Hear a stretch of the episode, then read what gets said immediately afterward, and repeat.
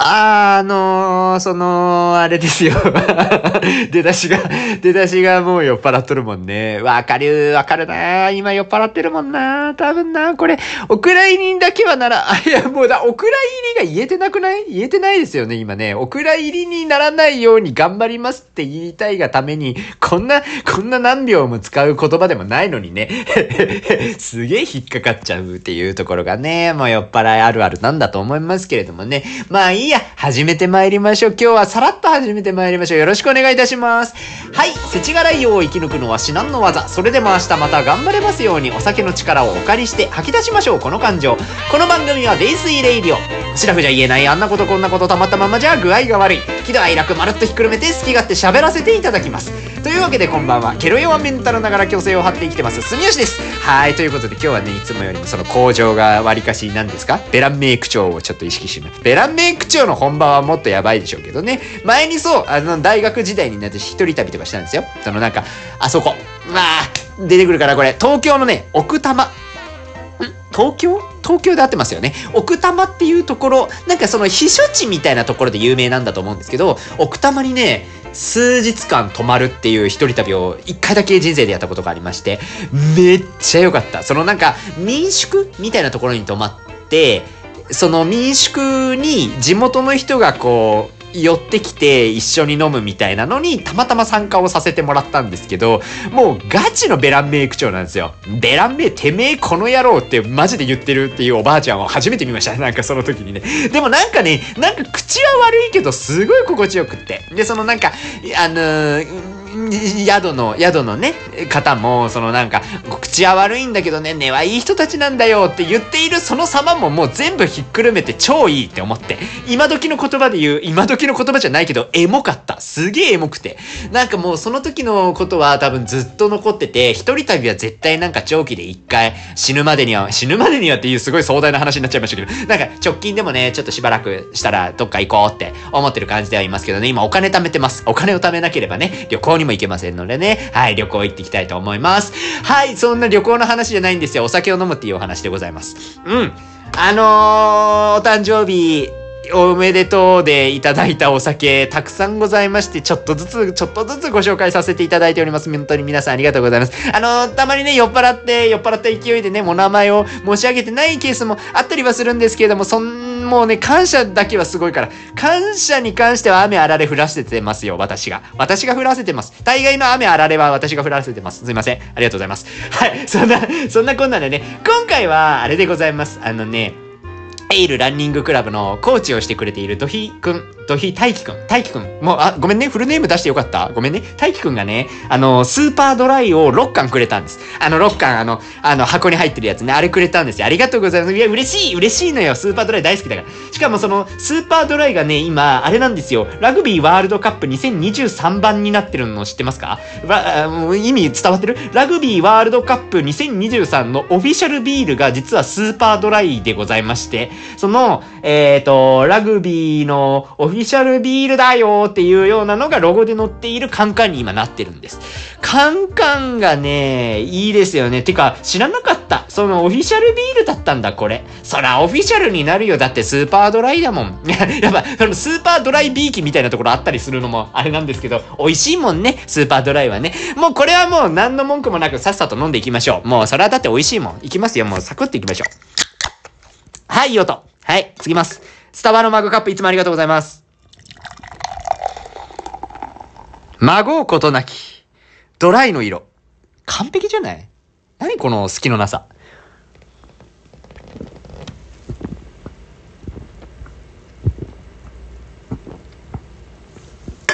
優勝じゃん。もう優勝だよ、そんなのラグビー。いや、もう優勝。優勝しました。ありがとうございました。おめでとう いや、その、久々に酔っ払いみたいな飲み方してますね。いつもか。ごめんなさい。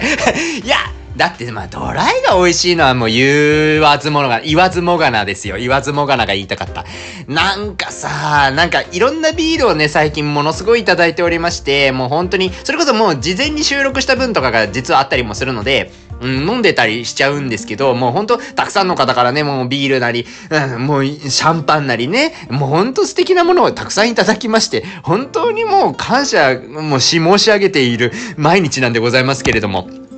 やっぱその むせちゃった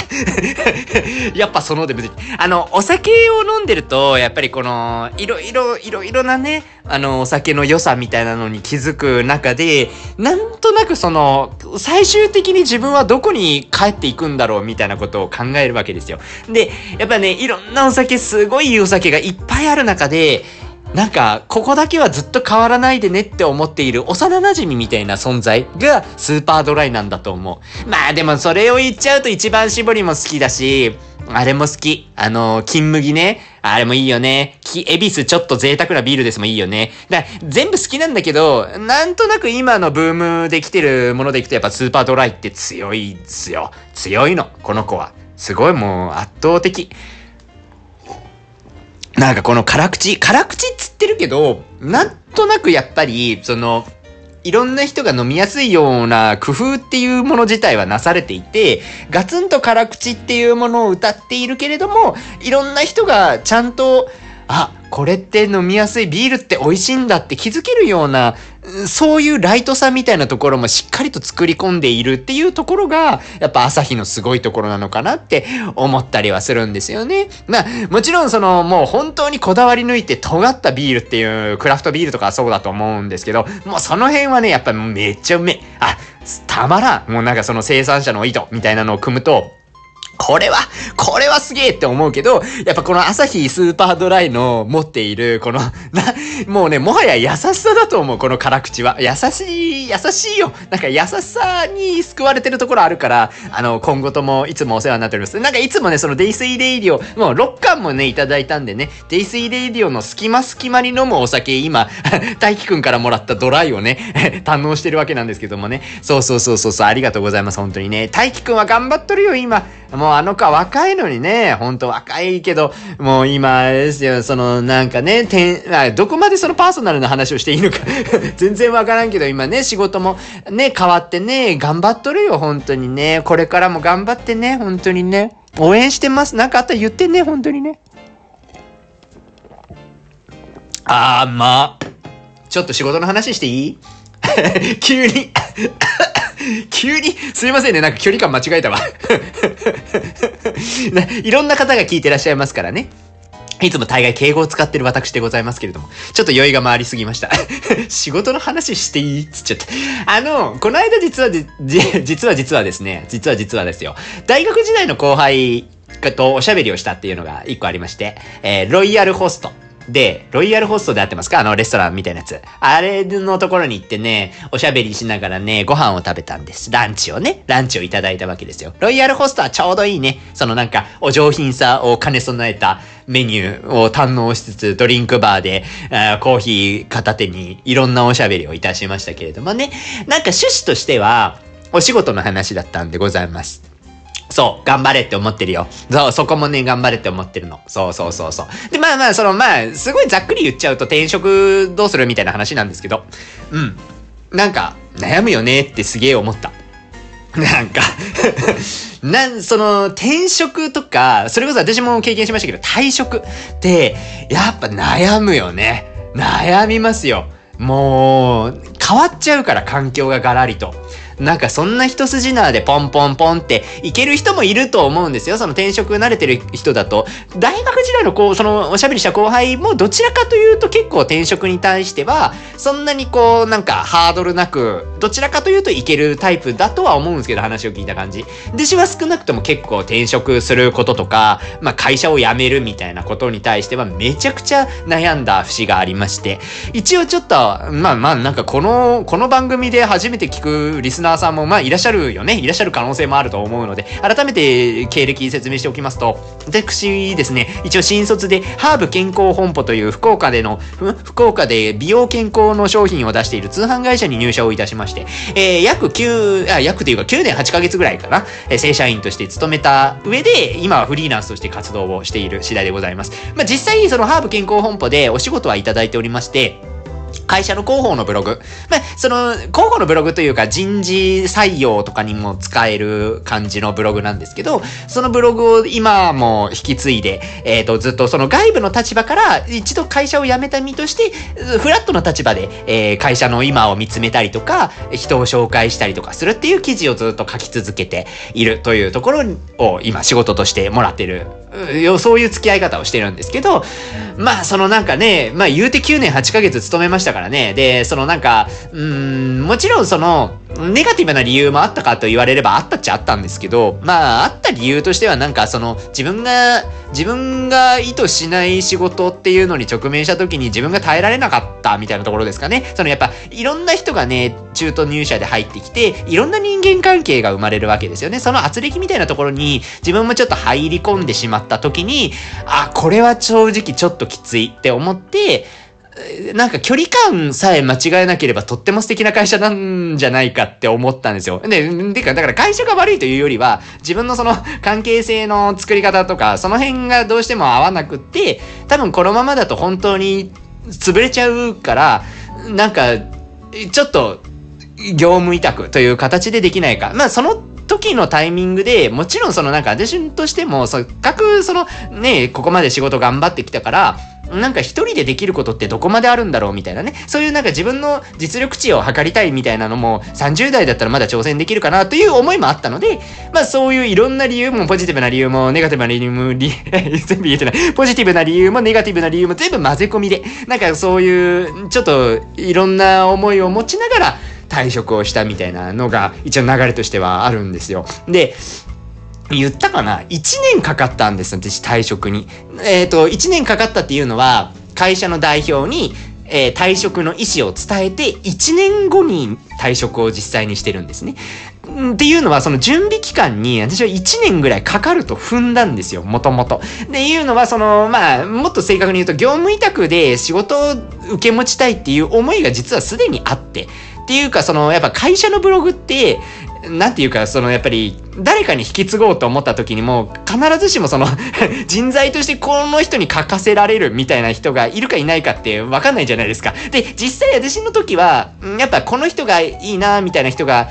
まあ、これネガティブな話になっちゃうのかな。いなかったんですよ、正直。んで、まあ、私しかいないよねっていうような状況の中で、どういう風にしていけば一番ベストなんだろうっていうのを考えた時に、これはもう業務委託ででも、私が持ってた方が、ハーブ健康本舗にとってはメリットになるんじゃないかってちょっと思ったんです。思ったから、まあ、今までは社員の一人として書いてたけど、もう今後は社員、元社員として、あくまでいろんなところをフラットに見れる存在の私が思うハーブ健康本舗の魅力であったりとか、ハーブ健康本舗で勤めてる人の素晴らしい点っていうところをフィーチャーしていきたいっていう、まあそのブログ記事に対する思いがあって、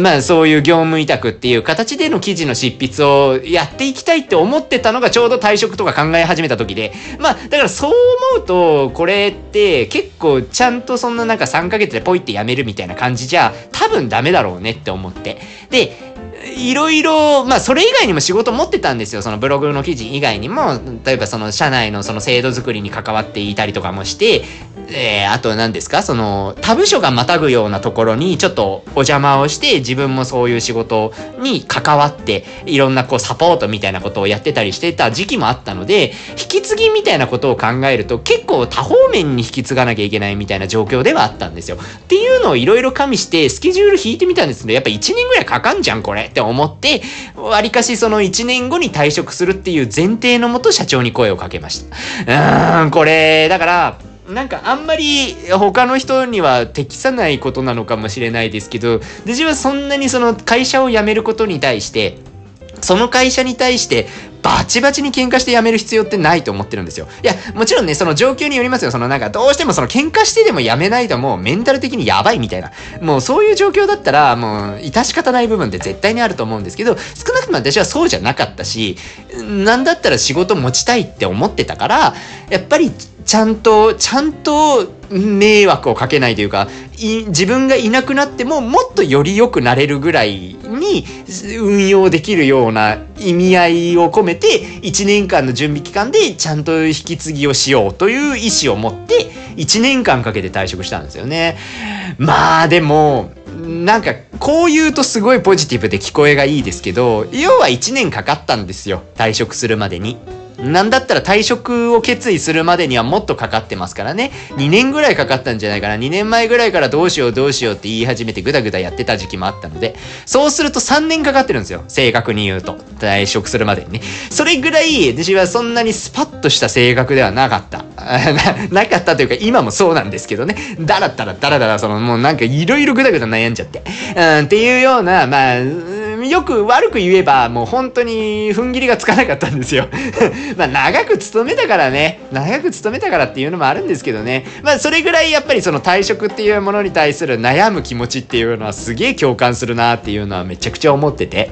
うーん、まあ難しいですよね。仕事を変えるとかね。うーん、と思っちゃってね。なんとなく話を聞きながら。そうで、まあ今もそれこそさっき話しましたけど、その広報のブログを担当してるんですよ。それがね、ハーブ健康本舗のふんばるブログっていうブログで、まあ、ハーブ健康本舗で検索するとコーポレートサイトとかが、まあ、通販サイトと別に出てくるんですけど、まあ、そこのブログコンテンツ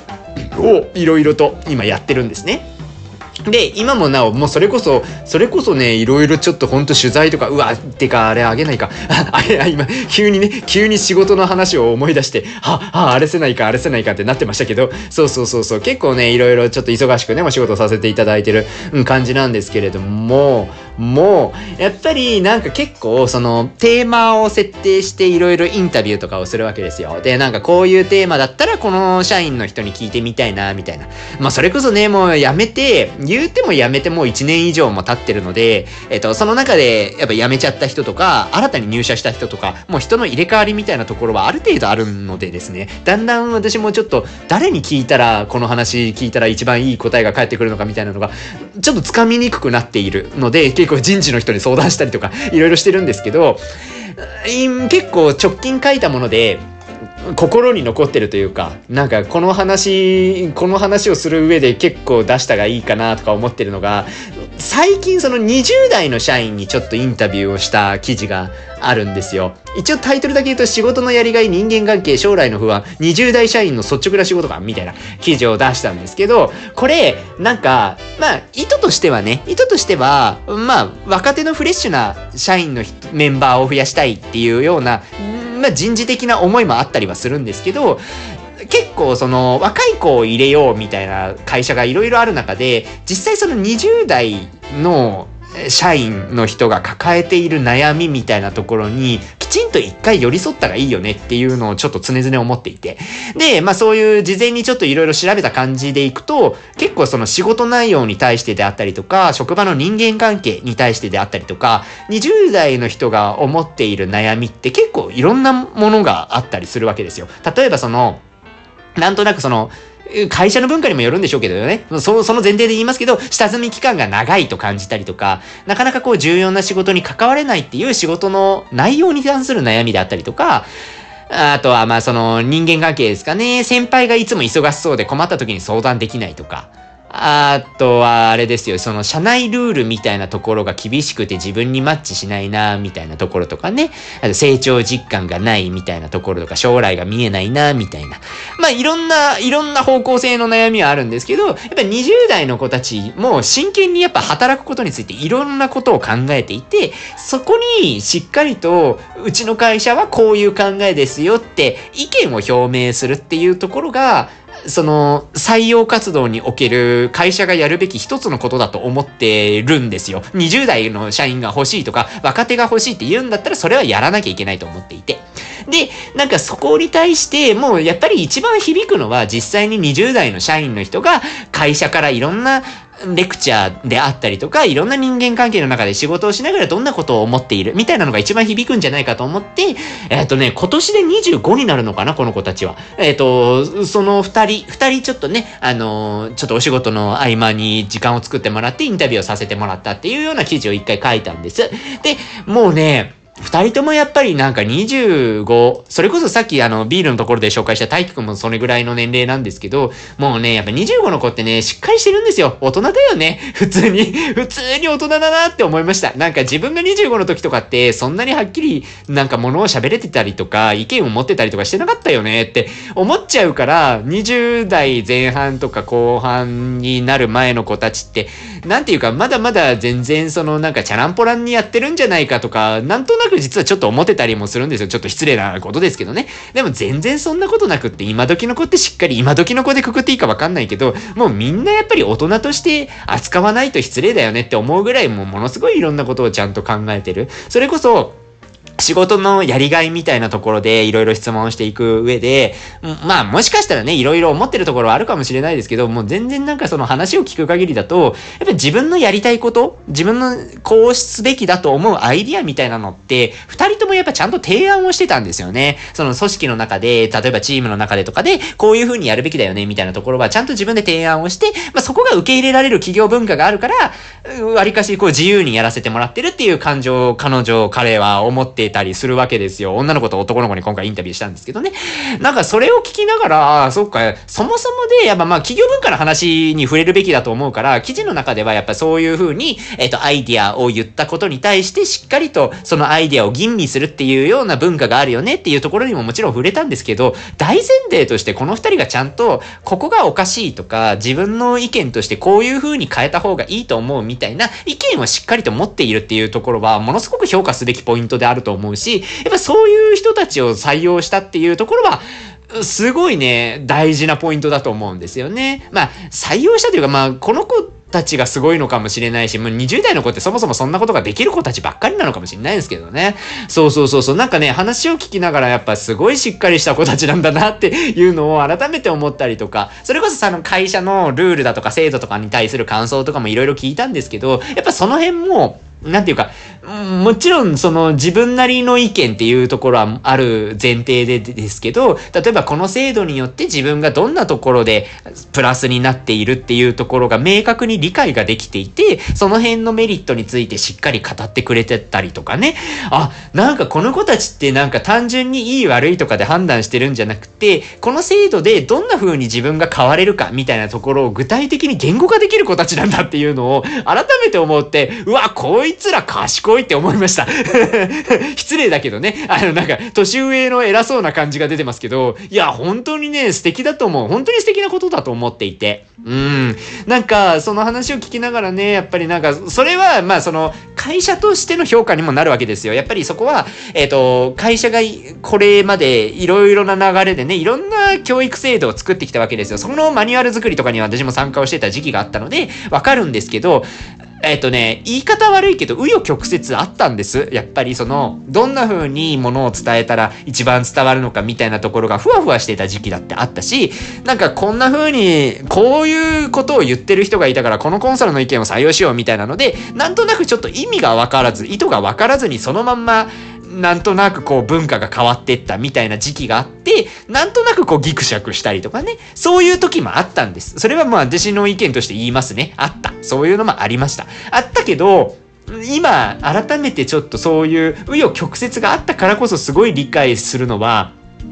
まあ今に関しては、なんだろうな、その、結構一人一人が、ちゃんと自主的に何かを成し遂げなければならない。その、まあ、うちの言い方で言うと、こう、成長意欲の高い人みたいな言い方に変換されるんですけど、自分でこう、こんな風に今の目の前の仕事をやりながら、最終的に自分はこうなりたいから、こういうスキルを学べる、この仕事にやりがいを感じるみたいな。なんかそういう、自分のプランニングを、今の仕事と並行してやれるような子たちにとって、割かし自由度の高い会社になってるんだろうねっていうのを、ちょっと感じたところはあったんですよ。なんか、感じたところがあったんですよって言ってるのは、今までちょっとそうじゃなかった気がしていて、どちらかというとレールをちゃんと敷くっていうよりだったんですよ、うちの会社って。ある程度その、しっかりとした制度を作って、えっ、ー、と、あなたはこういう風に段階を踏めば成長できますよっていうのの成長モデルみたいなのをしっかりと打ち出す系の会社だと、私は思ってたんですね、在職期間中は。今、どちらかというと、なんかそこも結構部署単位で、そもそも部署の仕事内容によってそこって変わるし、やっぱ人によって求めてる部分が違うから、そこの辺の多様性は認めつつ、しっかりと仕事できるようになってほしいから、目標はこういう風に設定しましょうね、みたいな。そこの辺の塩梅みたいなのが今多分適してきたような気がするんですよ。そこが今うちの会社良くなってるって思うところのめちゃくちゃ、うん、納得してるところで、そこあるから多分若い子たちとかが入ってきた時に、なんとなくこう自由度が高くていい会社って思うんじゃないかなって思ったりはする。思ったりはするけど、この実感度合いで言うと私多分長々つ長々って言ったらあれですかな。長年やっぱ勤務してきたからこそ、そういうところに多分職種が触れるのかなっていうのはちょっと思ってたりはするんですよね。そうそうそうそうそう。っていうのをインタビューをしながらね、いろいろ感じてたりはしました。まあこれ20代の子たちに聞いたインタビュー記事なんですけど、そのちょっと前はね、これもなんかどっかで話した気がすんな。あの、復職社員が語る会社の過去と現在みたいな記事も出したことがあってですね。これはまた別に、別の対象者になるんですよ。どちらかというと、えっ、ー、と、会社の昔を知ってて、ちょっといろいろ事情があって辞めたんだけど、最近になって戻ってきた社員。こう、なかなか副職社員っていうのも、うん、よその会社でどこまで採用してるのかわかんないんですけど、うちの会社でも結構稀なケースなんですよ。その、今までちょっと、うん、ずっと長く働いてきた人が、別の会社で仕事をするようになって、また戻ってきて、職場復帰するみたいなパターンってあんまりなかったんですけど、2人ちょうど出たんですよね。2023年の4月頃に。で、これはと思って。ぜひ、ぜひ、ぜひ話聞きたいって思って。で、この、この二人がもともと最初に在籍していた頃は私の在職期間と被ってるので、二人とも知ってるんですよ。で、二人とも知ってるし、私は二人とも好きなタイプの人なんですよ。好きなタイプっていうのは、そのあれね、あの、尊敬するって意味でね、仕事の中身として、この人たちは人間味も すごいしっかりしてるから、おそらくハーブ健康本舗の中でも、ちゃんと仕事ができる二人だなって思ってた二人。まあ、それぞれがいろいろ話をね、あの、改めて戻ってきてくれたので、ぜひろいろ話聞きたいなと思って、復職の話を聞きました。で、記事自体はね、いろいろその、なんか復職に至った経緯であるとか、実際に復職するときってちょっとやっぱ不安な気持ちとかあったんですかねみたいな話をまあ生々しく聞いたりとかね。で、実際復職で戻ってきて、今働き始めて、まあちょっとギャップを感じる部分もあったりもする中で、今どんな気持ちで今後どうなっていきたいみたいな気持ちを持ってるのかみたいなことを記事にしたものになるので、まあなんかその転職を考えてる人であるとか、うん、まあ、復職をしたいと思ってる人がどのぐらいいるかわかんないんですけど、まあ、あくまでね、この記事の目的としては、その、会社を一度辞めて、客観的な視点を持った人たちから見た、今のハーブ健康本舗ってどんな会社なのっていうところを伝えたかったっていうところがあったので、それはそれで私はこれはちょっと説得力の増すものができたんじゃないかっては思ってるんですけど、ちょっとどちらかというと、個人的な感情が強いかもしれないですね。それ、それはちょっと反省点としてあげますけど、私は私で単純にその、どちらかというとこれ今の社員の人たちに向けて伝えたかったところではあったんですよ。やっぱりそういうふうに、一回出た人たちのその覚悟みたいなところとか、今の会社に対するリアルな思いみたいなところっていうのは、結構その今在職してる人に響くもんがあるんじゃないかと思って広報のブログだから外に向いてるブログなんだけどどちらかというとインナー向きに書いているみたいなところが裏設定としてはある感じですかね。うん、そうそうそうそうっていうのはちょっと思いながらいろいろ話を聞いて書いてたんですけどね。ああ、でもやっぱね、覚悟が決まってますよ。まあ、そそれぞれね、二人、今回ね、その副職社員が二人出たので二人ともにもインタビューしましたけど、まあ、それぞれ事情は全然違うんです。で、事情は全然違うけど、やっぱりそのなんか、この会社で何を成し遂げたいみたいなところであったりとか、やっぱりなんかその、今の環境の、今の自分のその、職場環境の中で、やっぱりハーブ健康本舗を選択したっていうような覚悟、みたいなところは、やっぱすごい言葉の端々で伝わるものがあるし、やっぱそういう思いでね、こう職場環境を選択してるみたいなところは、すごい面白いなって思って聞いてたかなって思いました。なんかそういう覚悟が、それこそ働く心情だと思うんですよね。最最初の20代の社員の話っていうのはどちらかというとこう自分が将来どうなりたいみたいなちょっともう少し言っちゃうと一般的な話に割かし寄り添った感じだと思うんですけど、復職社員の話はどちらかというとかなり個人の思想に寄り添った話になるんですよ。どちらかというとね。もっと生々しい。それこそ今、なんで、なんで前職の部分続かなかったの？みたいなセンシティブな部分に触れないと話が進まなかったりとかするような記事の内容になるので、なかなかちょっと書きづらいところも正直あったんですけど、うんと、それを踏まえてでも今の会社を選択したっていうのはポジティブであれネガティブであれどんな理由も結構信憑性というかもうすごい説得力があるようなものになっていたのでなんていうか、それこそちょっとやっぱり目を向け、ん？目を背けてはいけない部分なんだろうなと思って結構記事にしたみたいな。本当にそういう意味で思い入れの強い記事になったかなーって、ちょっと改めて思ったっていうような話ですかね。そうそうそうそうそう。だからそのなんか、えっ、ー、と、ポジティブにその仕事上で、こう、自分が成長したいみたいな成長意欲の話であったりとか、スキルを身につけたいみたいな話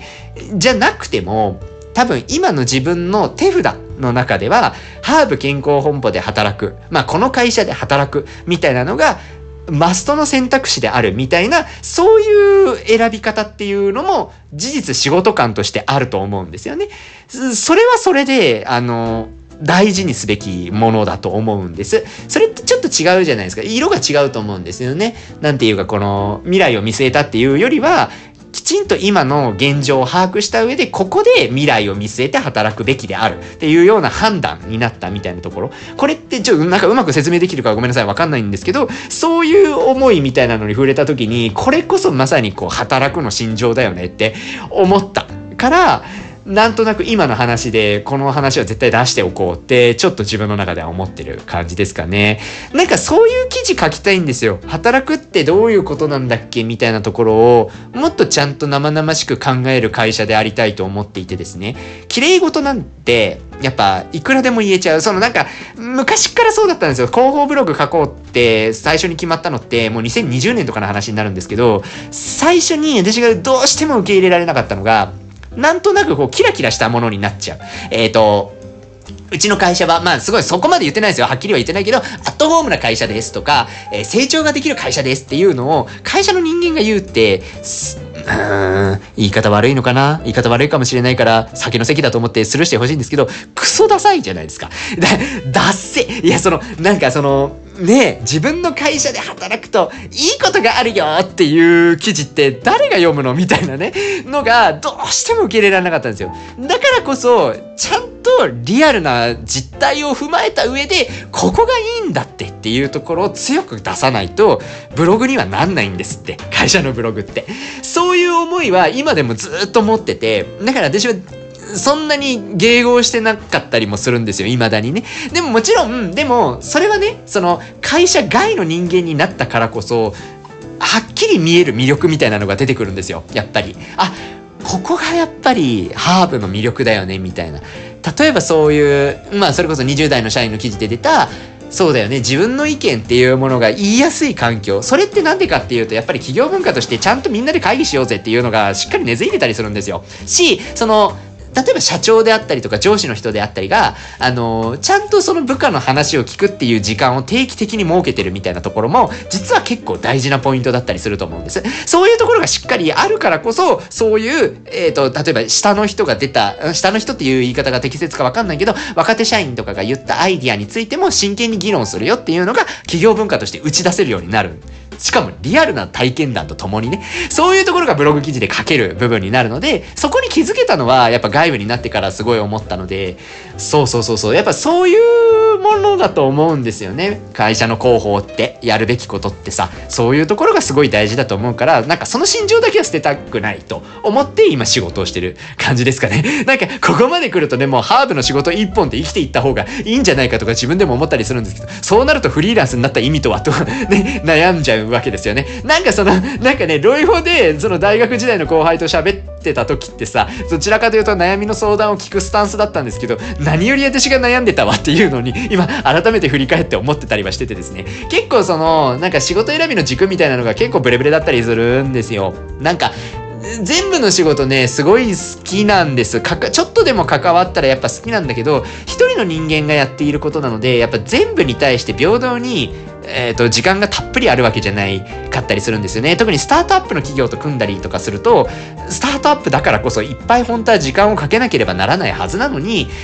どうしてもね、生活のことを考えたりとか、自分の今目の前でパッと起きた問題とかに対処するとか、いろいろ考えちゃうと、なかなかその後回しになっちゃって、ちょっとなんか最終的になんかすげえなんか適当にやってるんじゃないか自分みたいなのに陥り、自己嫌悪になり、さらに仕事できなくなるみたいな、そういうデフレスパイラルみたいなのが起きてね、そのネガティブにどんどんどんどんルツボにはまっていくみたいなのが起きちゃったりしてて、なんかその辺の仕事のやり方って多分下手くそなんだろうなとか思ってたんですよね。だから、まあそういうのも全部込み込みでね、まあ一番の理由は本当は心身がちょっと、あの、病んじゃった時に、その、仕事が全然続かなかったみたいなのが、うん、っていうか、売り上げがガクンと下がって生活できるのか不安になるみたいな。レベルで、まあ、もうちょっと言おうか、そのなんか 貯金残高がマジで、その何百円単位にまで一回下がるみたいなのがあって、これはフリーランス続けてる場合じゃないと思って会社戻ろうってしてた時期もあったんですよ。っていうか、8月かな ?8 月にちょっと相談行ったりしたんですよね。あの、実際戻れるのかなと思って。で、じ、実際ね、そのなんかすごい温かい言葉もいただいたし、結構前向きに検討いただけるっていうフェーズにもなったんですけど、なんか改めてね、こう、いろんなところと組んでお仕事する楽しさみたいなのも、今自分ですごい実感してるし、何よりね、何よりこう、頼ってもらってる時に、やっぱ自分がしっかり働いて成果で返したいじゃないですか。っていう思いもちょっとあって、今はね、ちょっとフリーランスでもう一回頑張ろうって思い、その会社にもね、会社っていうか、ま前職ハーブ健康本部にも、すいません、あの、ちょっといろいろご相談したんですけど、ちょっとフリーランスでまだしばらくやらせてくださいっていうお願いをして、ちょっとブログの記事だけ今は業務委託としていただきながら、他の会社のお仕事も受けつつ、ちょっと仕事を頑張ってるところではあるんですけど、多分一生悩むんでしょうね、この辺の仕事のやりとりね。ずっと悩んでますよ、正直。なんか本当は、なんか、新たに仕事しようぜって言われてて、その連絡待ちにになってるところが実は一個あってね。あの、返さなきゃと思うんですけど、なんかその、まあ仕事がちょっと今ぎゅうぎゅうになっててなかなか返せてないっていうそういう物理的な問題もありつつ、なんか今このメンタル状態で OK 出してよかったんだっけっていうと多分そうじゃないから、なんかやりたい気持ちはあるんですよ。やりたい気持ちは、そのネガティブでやりたくないわけじゃなくて、やりたくないわけじゃないんだけど、多分完璧じゃないくなったらすごい申し訳ないなとか このグダグダ感ね。このグダグダ感ダメですけどね。はい、ダメなんですけどね。そうそうそう。で、ちょっと、いろいろ、なんかね、一人でやってるからこその悩みみたいなのが最近は増えましたけども、まあ、どうせ、どうせ悩むしね、どうせずっと悩んでいくことなんでね、まあ、もうそんなことはもうみんな、みんな通る道だと思いながら、まあ、傷つきながらでも、頑張ろうかなというふうに今は思ってる次第でございます。なので今後ともね、あのなんか実は今お仕事でね、関わってる方もたくさん、あのラジオ聞いていただいている方が実はいらっしゃいますので、本当にね、あのその説はあの頑張りますので、あの本当ふつつかものではございますけれども、皆さん今後ともどうぞよろしくお願いします。はい、頑張ります。はい、そんなこんなでございました。はい、まあちょっとまだスーパードライ残ってるのでこれから飲みます。はい、肝臓は定期的にいたわりつつ、明日も頑張りましょう。デイスイデイビーをまた次回の飲み会でお会いいたしましょう。本日もご視聴いただきまして誠にありがとうございました。